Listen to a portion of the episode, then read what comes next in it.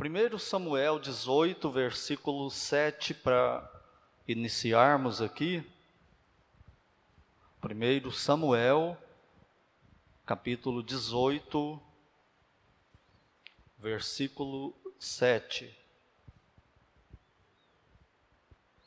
Lições da vida de Davi.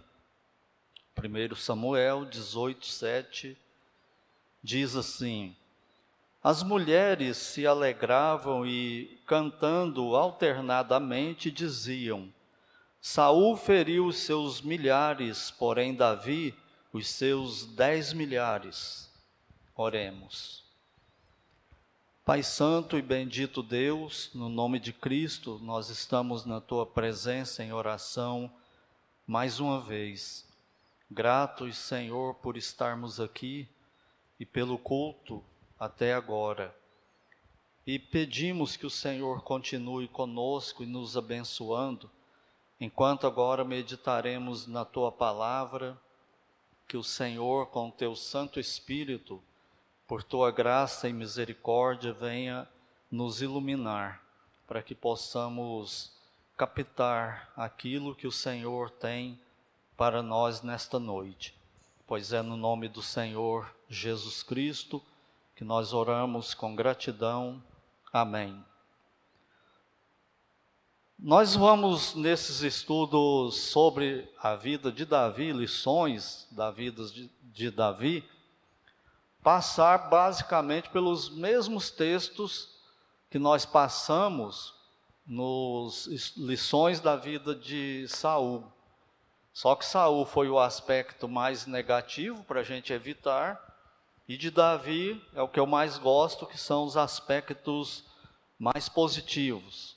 Essa, esses estudos da vida de Davi, eles têm me impactado muito já há algum tempo.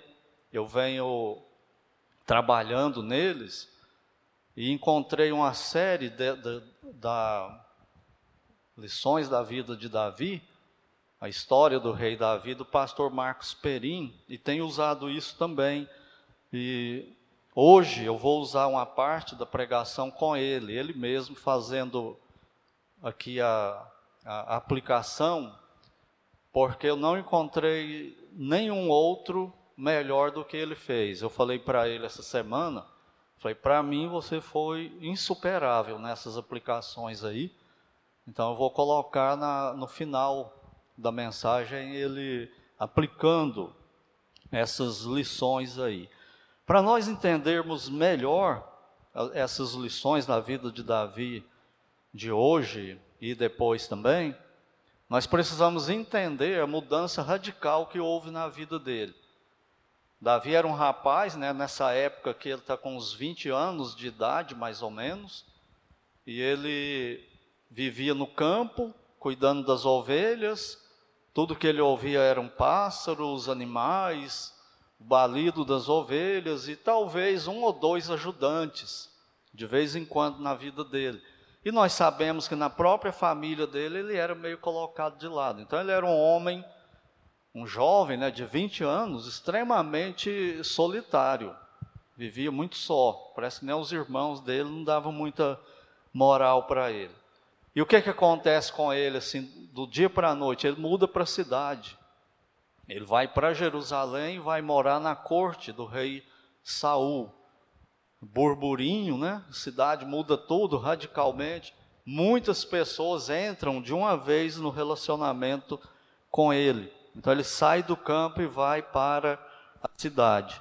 E nós sabemos também que mesmo só na, em família, a gente já tem algumas dificuldades, alguns desafios de relacionamento.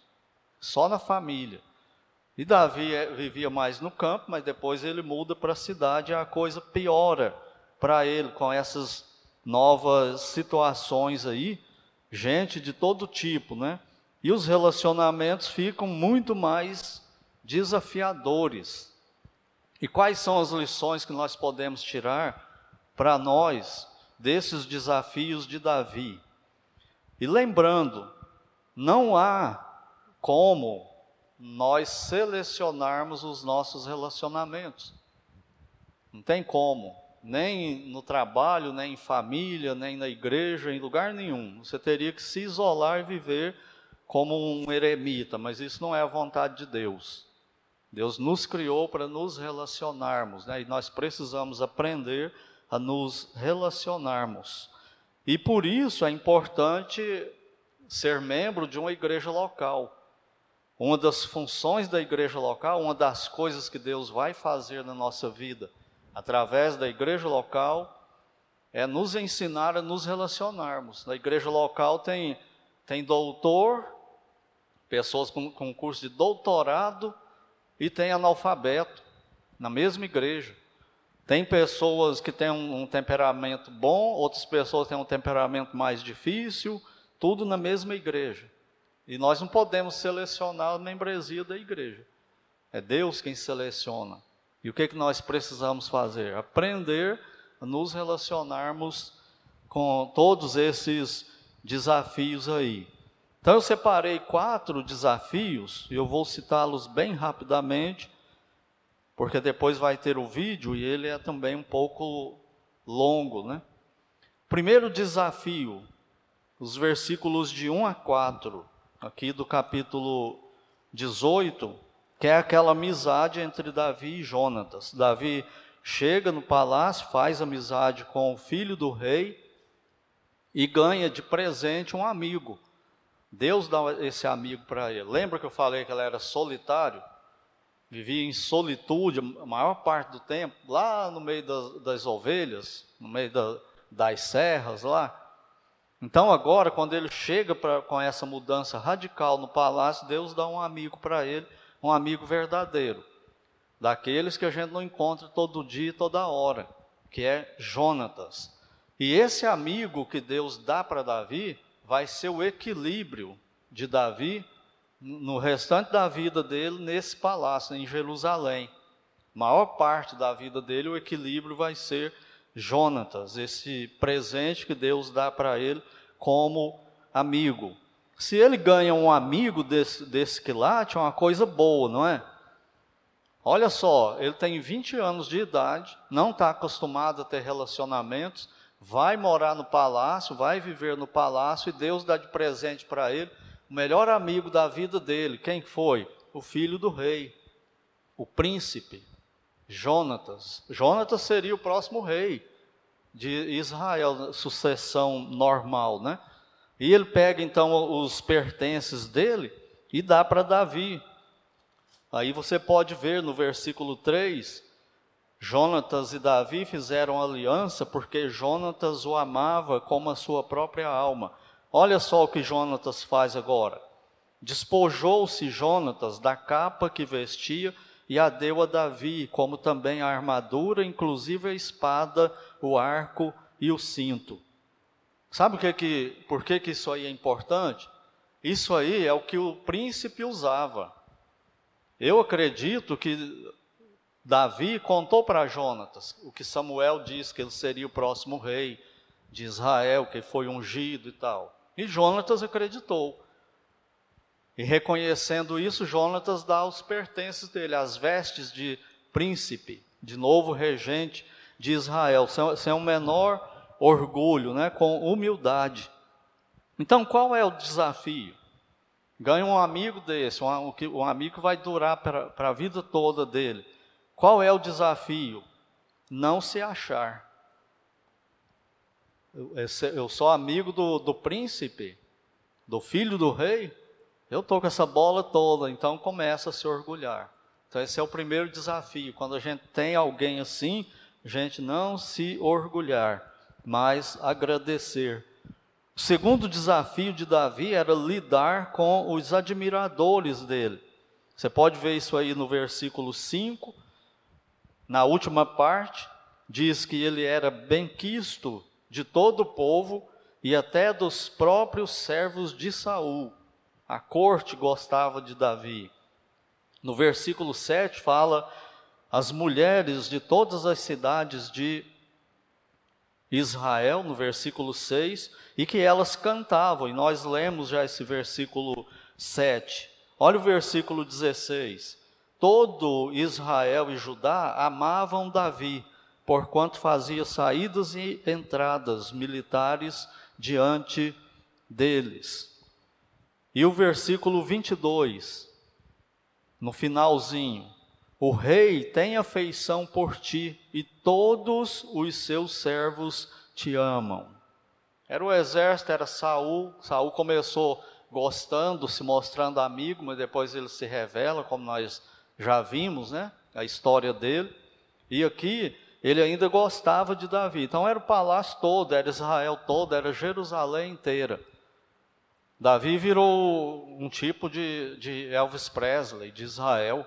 Ele andava pela rua, as mulheres gritavam o nome dele, cantavam para ele.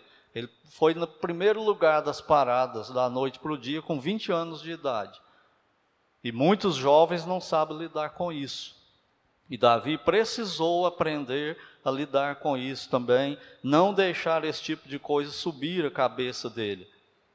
Terceiro desafio foi o mais difícil de todos, não sei se é o mais difícil de todos, se foi mesmo, né? Talvez esse da sedução, da fama, do sucesso, né? Tenha sido até mais ameaçador para ele. Mas o terceiro desafio era lidar com uma oposição ferrenha. Nós já vimos a história de Saul, nós sabemos disso, mas você pode ver aí no versículo 9, depois no versículo 11, 12, 15 e 29, Saul simplesmente passou a odiar Davi. Então é todo aquele povo gostando de Davi, mas Saul odiando. Saul perseguindo e tentando matar Davi o tempo todo. Qual era o desafio dele? não deixar o coração ser enganado e envenenado. Envenenado com quê? Com mágoa, com sentimento de desejo de vingança, com nada disso. Ele tinha que controlar o coração dele. E a gente vê que ele consegue fazer isso. Ele não sentia ódio por Saul e Saul tentando destruir ele o tempo todo. Ele teve duas oportunidades para matar Saul, não fez isso tempo todo ele está agindo com integridade, né? E Saul morreu odiando e tentando matar Davi. E Davi teve que lidar com isso a vida toda dele. Será que a gente também não tem, de vez em quando?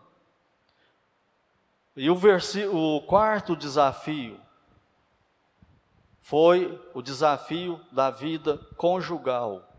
Aí você vai ver o capítulo 18, versículo 20, versículo em diante, né, do versículo 20 em diante, no capítulo 19, versículo 11, fala que Mical, mulher de Davi. Então ele chega e casa logo lá nesse palácio.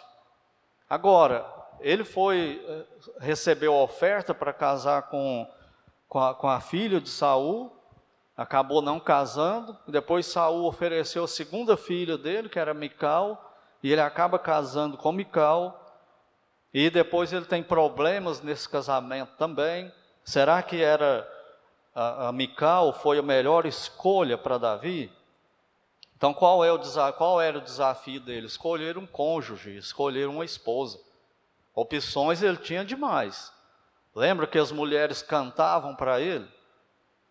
E ele tinha que lidar com isso. E ele então começou a caça do, do Ish, né, com a Ixá e acabou casando com Mical. E, e esse casamento, como que foi? Isso foi bênção, foi maldição na vida dele, ele escolheu certo, escolheu errado. Então agora ele vai ter que se relacionar no casamento, que ele teve que aprender também do nada, né, com, com esse tipo de relacionamento.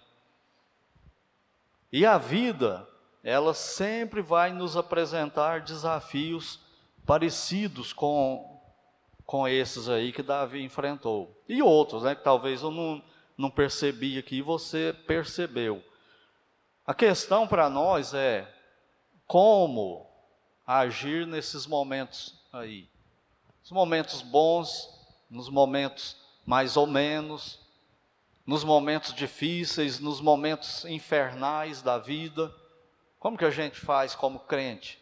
Como que a gente passa por esses momentos sem pecar. Então é isso que eu falei com, com o pastor Marcos Perim, que eu achei que ele foi insuperável. Os comentários que eu vi, as outras pregações que eu assisti, a, a percepção que ele tem, a aplicação que ele faz. É uma lição tremenda para todos nós e um grande desafio.